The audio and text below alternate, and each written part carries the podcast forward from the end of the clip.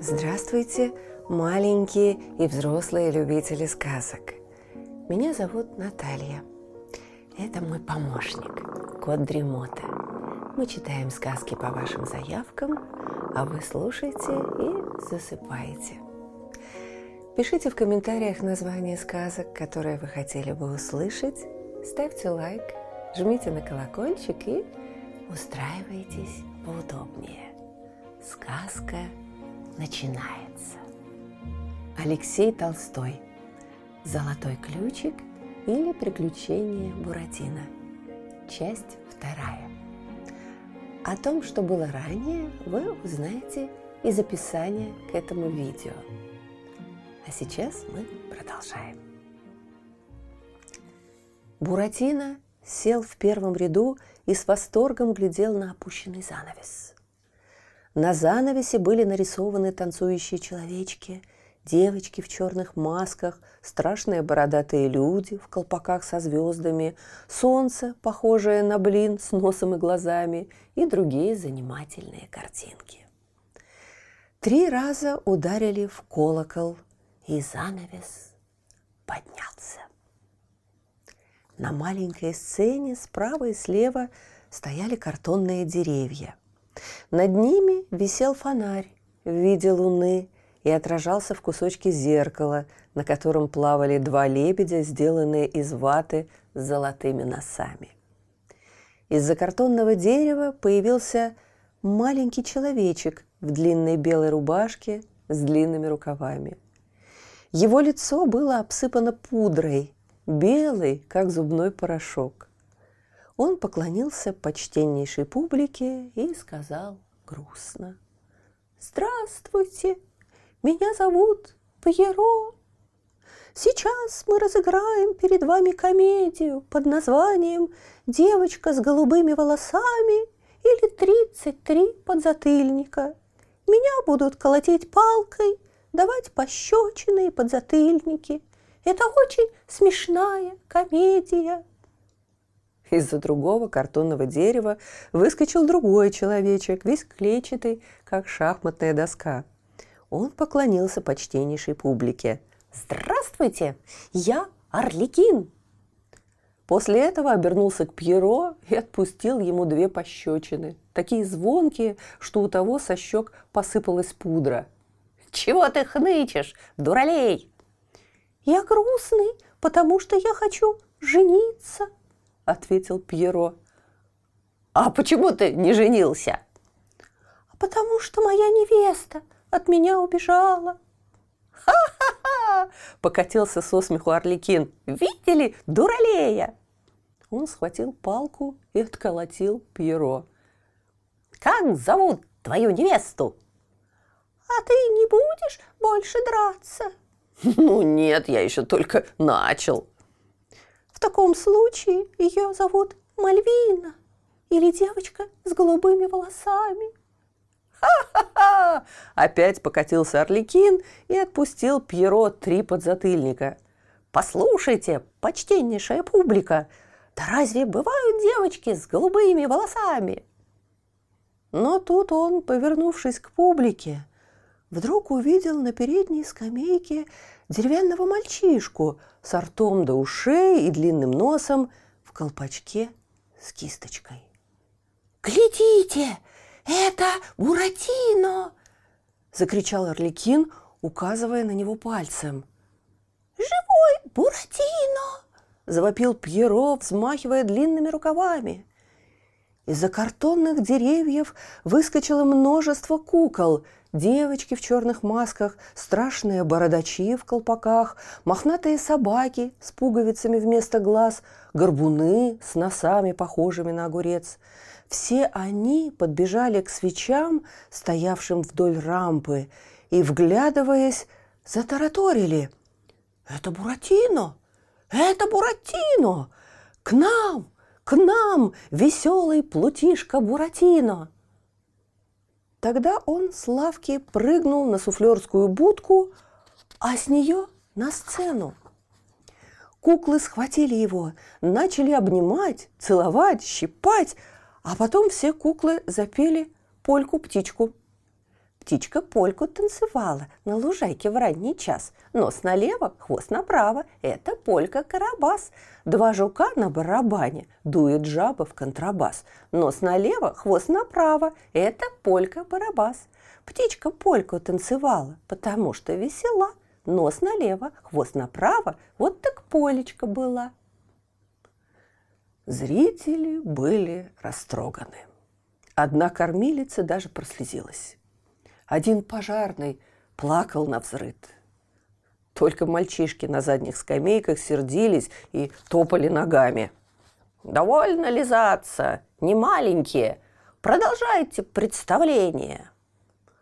Услышав весь этот шум, из-за сцены высунулся человек, такой страшный с виду, что можно было окоченеть от ужаса при одном взгляде на него – Густая нечесанная борода его волочилась по полу.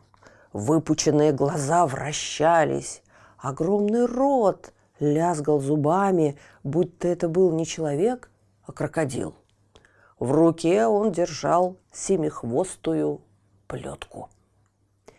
Это был хозяин кукольного театра, доктор кукольных наук, сеньор Карабас-Барабас. «Га-га-га! Гу-гу-гу!» – заревел он на Буратино.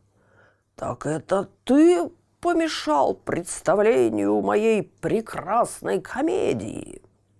Он схватил Буратино, отнес в кладовую театра и повесил на гвоздь. Вернувшись, погрозил куклам семихвостой плеткой, чтобы они продолжали представление.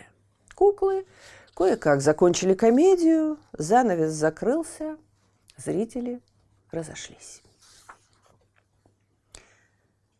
Доктор кукольных наук, сеньор Карабас-Барабас, пошел на кухню ужинать. Сунув нижнюю часть бороды в карман, чтобы не мешало, он сел перед очагом, где на вертеле жарились целый кролик и два цыпленка. Помусолив пальцы, он потрогал жаркое, и оно показалось ему сырым. В очаге было мало дров. Тогда он три раза хлопнул в ладоши. Вбежали Орликин и Пьеро. «Принесите ко мне этого бездельника Буратино», — сказал сеньор Карабас-Барабас. «Он сделан из сухого дерева. Я его подкину в огонь, и мое жаркое живо зажарится». Орликин и Пьеро упали на колени, умоляя пощадить несчастного Буратино. «А где моя плетка?» – закричал Карабас-Барабас. Тогда они, рыдая, пошли в кладовую, сняли с гвоздя Буратино и приволокли Когда куклы приволокли Буратино и бросили его на пол у решетки очага, сеньор Карабас-Барабас, страшно сопя носом, мешал кочергой угли. Вдруг глаза его налились кровью, нос, затем все лицо собралось поперечными морщинами. Должно быть, ему в ноздри попал кусочек угля. «Ап! Ап! Ап!» Завыл Карабас-Барабас, закатывая глаза. «Апчхи!» И он чихнул так, что пепел поднялся столбом в очаге. Когда доктор кукольных наук начинал чихать, то уже не мог остановиться и чихал 50, а иногда и 100 раз подряд. От такого необыкновенного чихания он обессиливал и становился добрее. Пьеро украдкой шепнул Буратино. Попробуй с ним заговорить между чиханием. Апчи! Апчи! Карабас-барабас забирал разинутым ртом в воздух и с треском чихал, тряся башкой и топая ногами. На кухне все тряслось, дребезжали стекла, качались сковороды и кастрюли на гвоздях. Между этими чиханиями Буратино начал подвывать жалобным тоненьким голоском.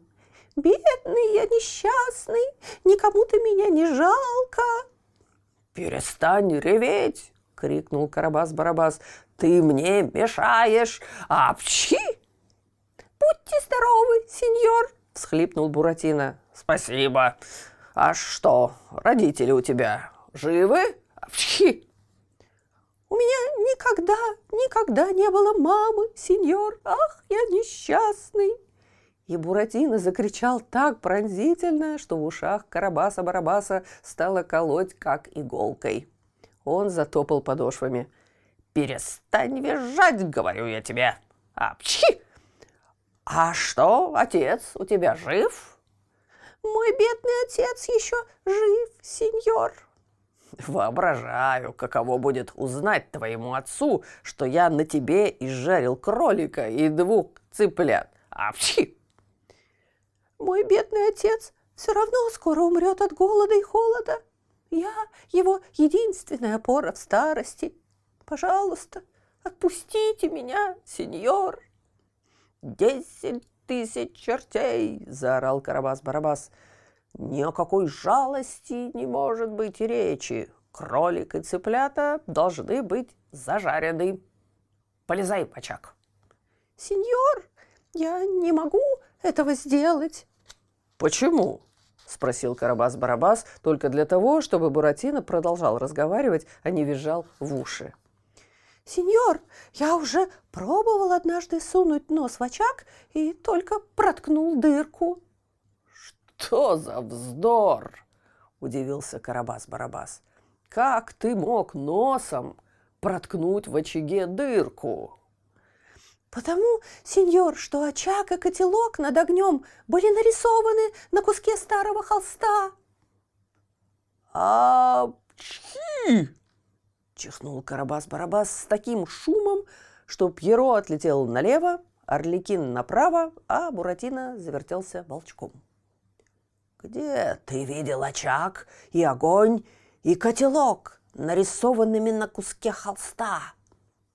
В коморке моего папы Карло. Твой отец Карло? Карабас-Барабас вскочил со стула, взмахнул руками, борода его разлетелась.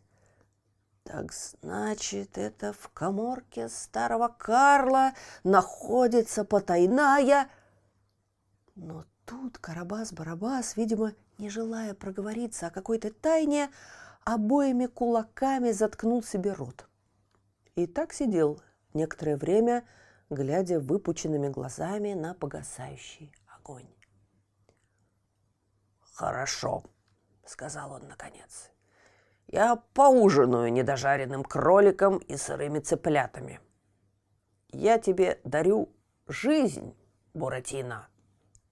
Мало того, возьми эти деньги и отнеси их Карло. Кланяйся и скажи, что я прошу его ни в коем случае не умирать от голода и холода.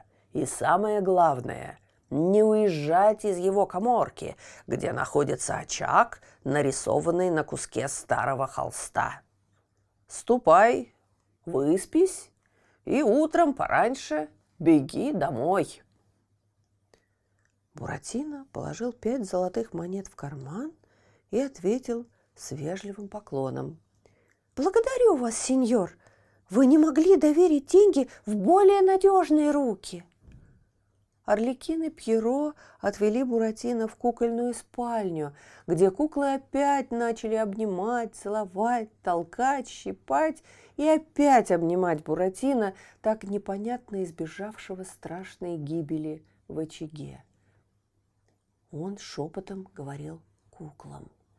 «Здесь какая-то тайна». Рано утром Буратино пересчитал деньги. Золотых монет было столько, сколько пальцев на руке. Пять. Зажав золотые в кулаке, он в припрыжку побежал домой и напевал. Куплю папе Карло новую куртку, куплю много маковых треугольничков, леденцовых петухов на палочках. Когда из глаз скрылся балаган кукольного театра и развивающиеся флаги, он увидел двух нищих, уныло бредущих по пыльной дороге. Лису Алису, ковыляющую на трех лапах, и слепого кота Базилио. Это был не тот кот, которого Буратино встретил вчера на улице, но другой, тоже Базилио и тоже полосатый. Буратино хотел пройти мимо, но лиса Алиса сказала ему умильно. «Здравствуй, добренький Буратино. Куда так спешишь?» «Домой, к папе Карла». Лиса вздохнула еще умильнее. «Уж не знаю, застанешь ли ты в живых бедного Карла. Он совсем плох от голода и холода». «А ты это видела?» Буратино разжал кулак и показал пять золотых. Увидев деньги, лиса невольно потянулась к ним лапой, а кот вдруг широко раскрыл слепые глаза, и они сверкнули у него, как два зеленых фонаря.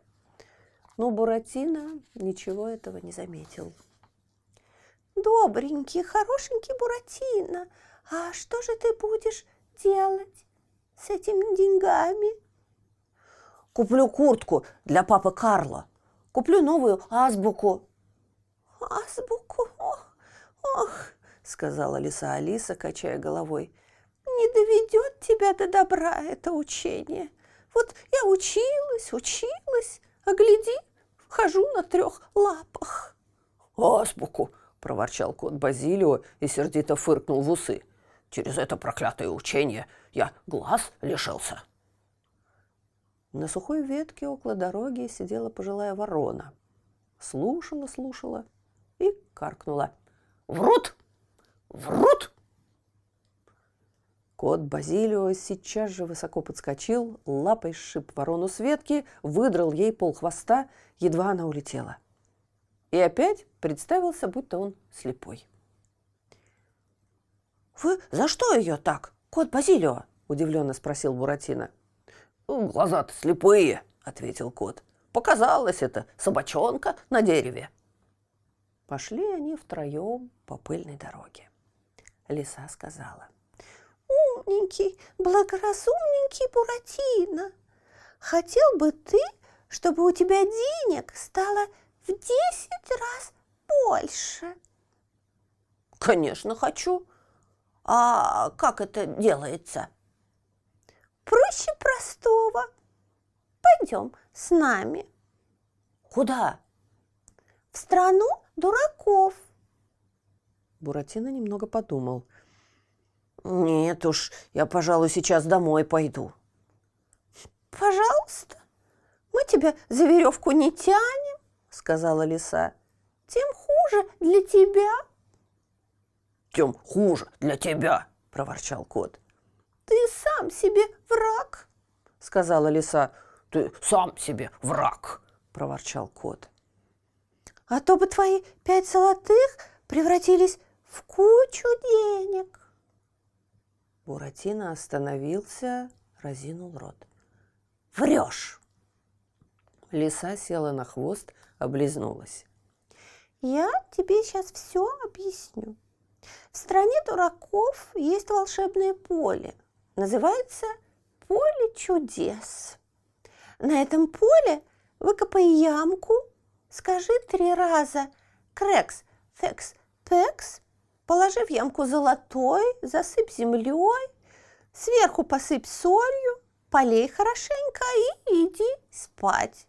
На утро из ямки вырастет небольшое деревце. На нем вместо листьев будут висеть золотые монеты. Понятно? Буратино даже подпрыгнул. Врешь! Идем, Базилио, обиженно свернув нос, сказала лиса. Не верят, ну и не надо. Не, нет, закричал Буратино. Верю, верю. Идемте скорее в страну дураков. Буратино Лиса Алиса и кот Базилио спустились под гору и шли, шли через поля, виноградники, через сосновую рощу, вышли к морю и опять повернули от моря через ту же рощу, виноградники. Городок на холме и солнце над ними виднелись то справа, то слева. Лиса Алиса говорила, вздыхая. «Ах, не так-то легко попасть в страну дураков все лапы сотрешь. Под вечер они увидели сбоку дороги старый дом с плоской крышей и с вывеской над входом. Харчевня трех пескарей. Хозяин выскочил навстречу гостям, сорвал с плешивой головы шапочку и, низко кланяясь, прося зайти. «Не мешало бы нам перекусить хоть сухой корочкой?» сказала лиса. «Хоть коркой хлеба угостили бы», — повторил кот. Зашли в харчевню, сели около очага, где на вертелах и сковородках жарилась всякая всячина. Лиса поминутно облизывалась. Кот Базилио положил лапы на стол, усатую морду на лапы, уставился на пищу. «Эй, хозяин!» – важно сказал Буратино. «Дайте нам три корочки хлеба. Хозяин едва не упал навзничь от удивления, что такие почтенные гости так мало спрашивают. «Веселенький, остроумненький Буратино шутит с вами, хозяин!» – захихикала лиса.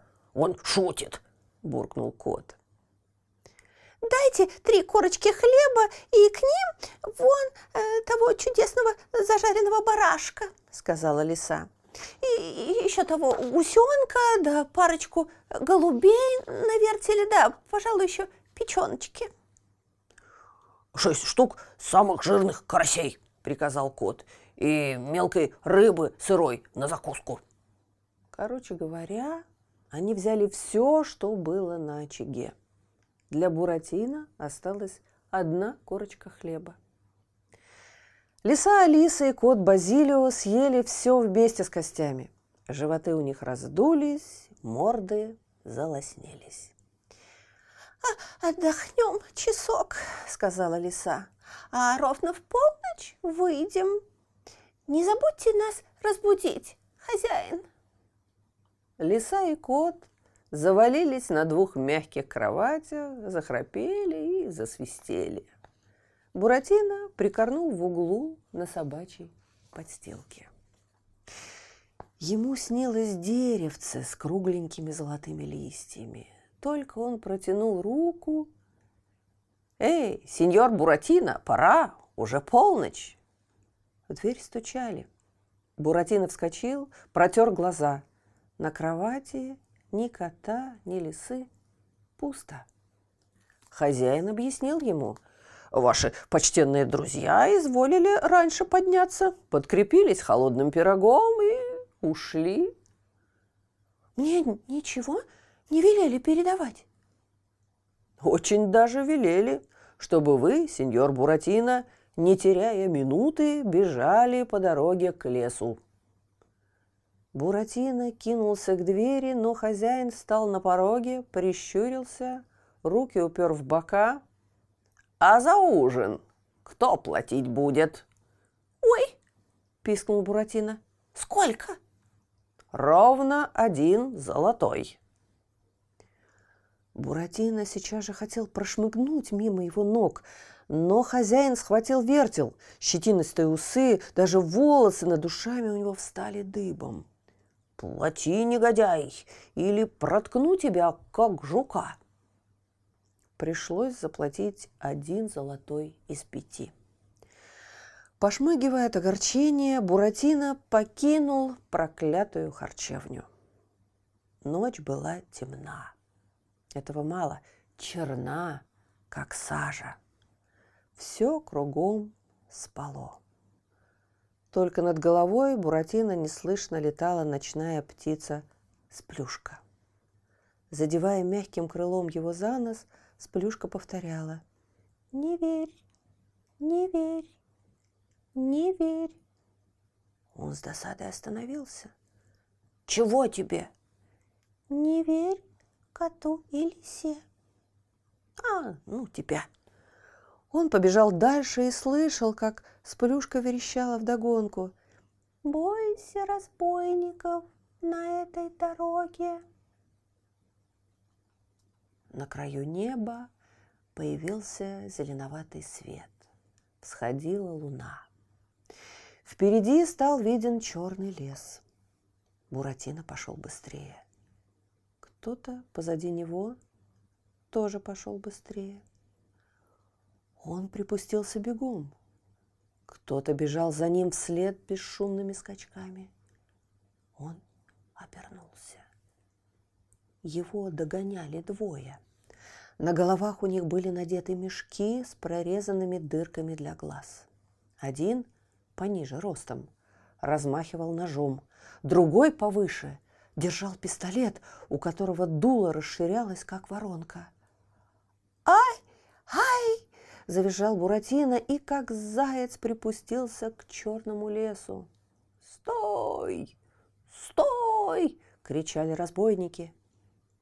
Буратино, хотя и был отчаянно перепуган, все же догадался, сунул в рот четыре золотых и свернул с дороги к изгороди, заросшей ежевикой. Но тут двое разбойников схватили его. «Кошелек или жизнь?» Буратино, будто бы не понимая, чего от него хотят, только часто-часто дышал носом. Разбойники трясли его за шиворот. Один грозил пистолетом, другой обшаривал карманы. «Где твои деньги?» — рычал высокий. «Деньги, паршивец!» — шипел низенький. «Разорву в клочки!» «Голову отъем!» Тут Буратино от страха так затрясся, что золотые монеты зазвенели у него во рту. «Вот где у него деньги!» – завыли разбойники. «Во рту у него деньги!» Один схватил Буратино за голову, другой за ноги. Начали его подбрасывать. Но он только крепче сжимал зубы. Перевернув его кверху ногами, разбойники стукали его головой об землю. Но и это ему было нипочем. Разбойник, тот, что пониже, принялся широким ножом разжимать ему зубы. Вот-вот уже и разжал. Буратино изловчился и за всей силы укусил его за руку. Но это оказалась не рука, а кошачья лапа. Разбойник дико взвыл. Буратино в это время вывернулся, как ящерица, кинулся к изгороди, нырнул в колючую ежевику, оставив на колючках клочки штанишек и курточки, перелез на ту сторону и помчался к лесу. У лесной опушки разбойники опять нагнали его. Он подпрыгнул, схватился за качающуюся ветку и полез на дерево. Разбойники за ним. Но им мешали мешки на головах. Вскарабкавшись на вершину, Буратино раскачался и перепрыгнул на соседнее дерево. Разбойники за ним. Но оба тут же сорвались и шлепнулись на землю. Пока они кряхтели и почесывались, Буратино соскользнул с дерева и припустился бежать, так быстро перебирая ногами, что их даже не было видно. От луны деревья отбрасывали длинные тени. Весь лес был полосатый. Буратино то пропадал в тени, то белый колпачок его мелькал в лунном свете. Так он добрался до озера. Над зеркальной водой висела луна, как в кукольном театре. Буратино кинулся направо – топка, налево – топка – а позади опять затрещали сучья. «Держи! Держи его!» Разбойники уже подбегали. Они высоко подскакивали из мокрой травы, чтобы увидеть Буратино. «Вот он!» Ему оставалось только броситься в воду. В это время он увидел белого лебедя, спавшего близ берега, засунув голову под крыло. Буратино кинулся в озерцо, нырнул и схватил лебедя за лапы. «Го-го-го!» – гоготнул лебедь, пробуждаясь. Что это за неприличные шутки? Оставьте мои лапы в покое!» Лебедь раскрыл огромные крылья, и в то время, когда разбойники уже хватали Буратино за ноги, торчащие из воды, лебедь, важно, полетел через озеро. На том берегу Буратино выпустил его лапы, шлепнулся, вскочил и по маховым кочкам через камыши пустился бежать прямо к большой луне над холмами. От усталости Буратино едва перебирал ногами, как муха осенью на подоконнике. Вдруг сквозь ветки орешника он увидел красивую лужайку, и посреди ее маленький освещенный луной домик в четыре окошка. На ставнях нарисованы солнце, луна и звезды. Вокруг росли большие лазоревые цветы.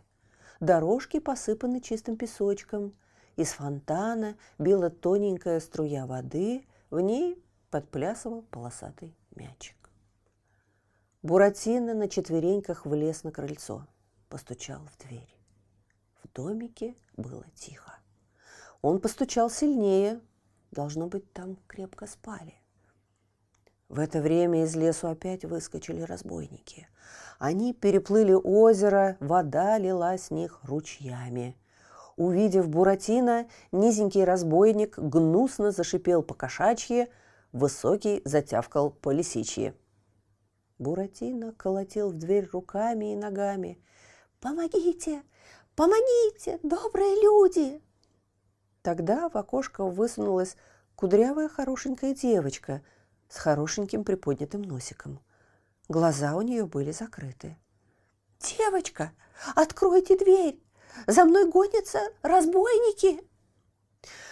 «Ах, какая чушь!» — сказала девочка, зевая хорошеньким ртом. «Я хочу спать и не могу открыть глаза». Она подняла руки, сонно потянулась и скрылась в окошке. Буратино в отчаянии упал носом в песок и притворился мертвым. Разбойники подскочили. Ага, теперь ты от нас не уйдешь.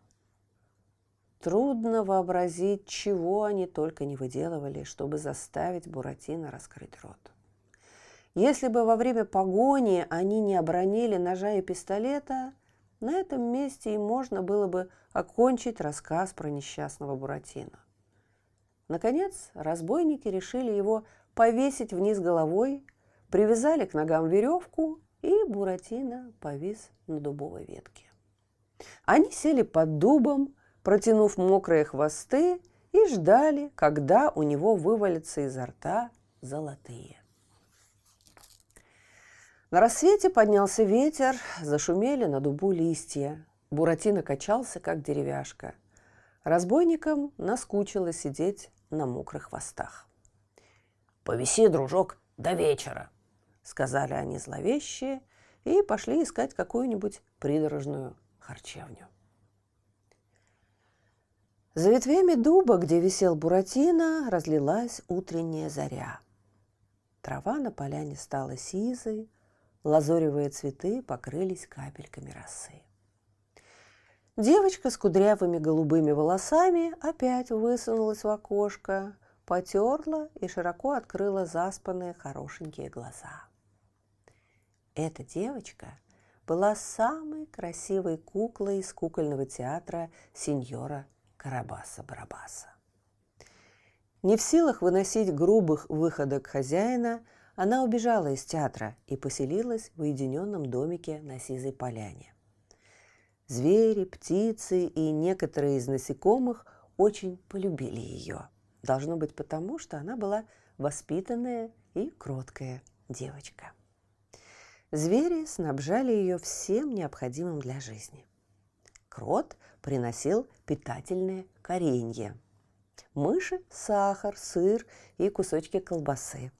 Благородная собака, пудель Артемон, приносил булки. Сорока воровала для нее на базаре шоколадные конфеты в серебряных бумажках. Лягушки приносили в ореховых скорлупках лимонад. Ястреб – жареную дичь, майские жуки разные ягоды. бабочки пыльцу с цветов пудриться. Гусеницы выдавливали из себя пасту для чистки зубов и смазывания скрипящих дверей. Ласточки уничтожали вблизи дома ос и комаров.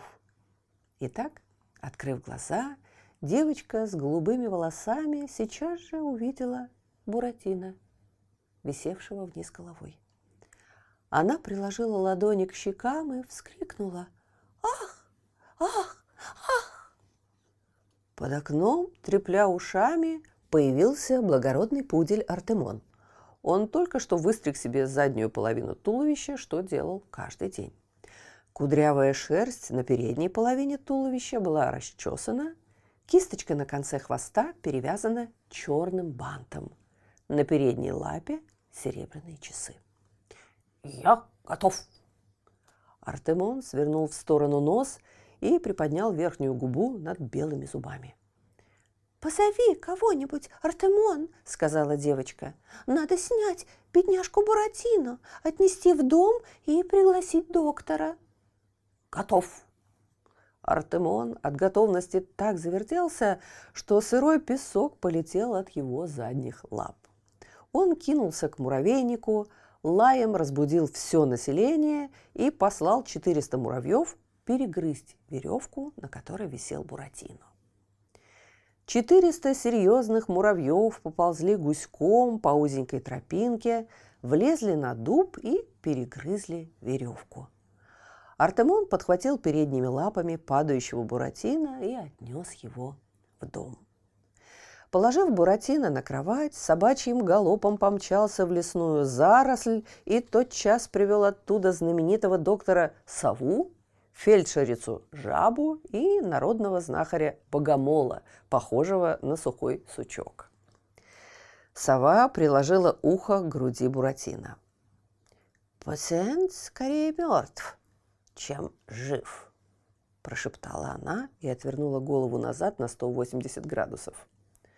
Жаба долго мяла влажной лапой Буратино, раздумывая, глядя выпученными глазами сразу в разные стороны, прошлепала большим ртом.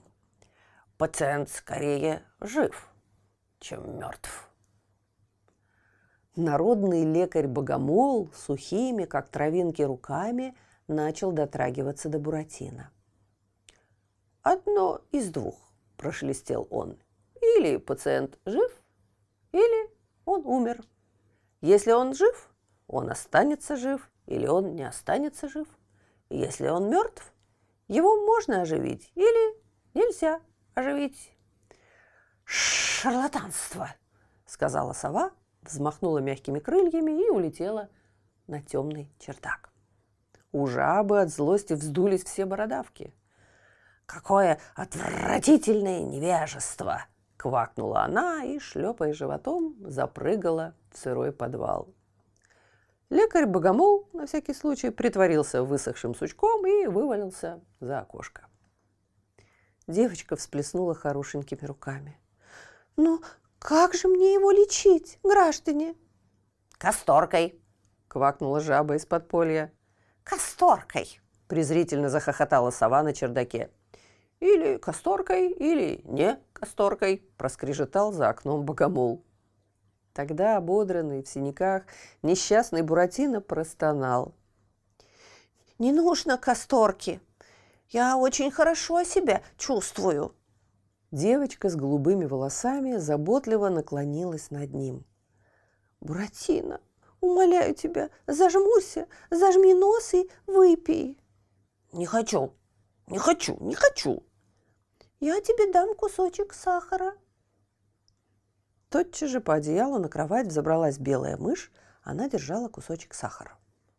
«Ты его получишь, если будешь меня слушаться», — сказала девочка. «Один сахар дайте». «Да пойми же, если не выпьешь лекарства, ты можешь умереть». «Лучше умру, чем пить касторку». Тогда девочка сказала строго взрослым голосом. Зажми нос и гляди в потолок. Раз, два, три. Она влила касторку в рот Буратино, сейчас же сунула ему кусочек сахара и поцеловала Вот и все. Благородный Артемон, любивший все благополучное, схватил зубами свой хвост, вертелся под окном, как вихрь из тысячи лап, тысячи ушей и тысячи блестящих глаз. А о том, что случилось утром, вы узнаете в одном из следующих выпусков. А сейчас слышите? Кот Дремота запел свою песенку. Это значит, что пора засыпать. Мы обязательно встретимся снова. Ну а сейчас спокойной ночи.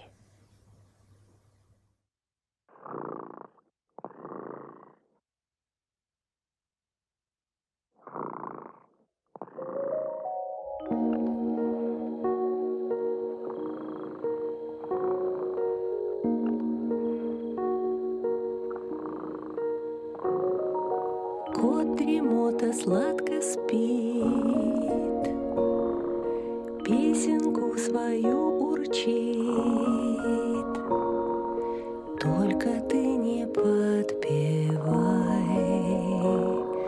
Тихо-тихо засыпай,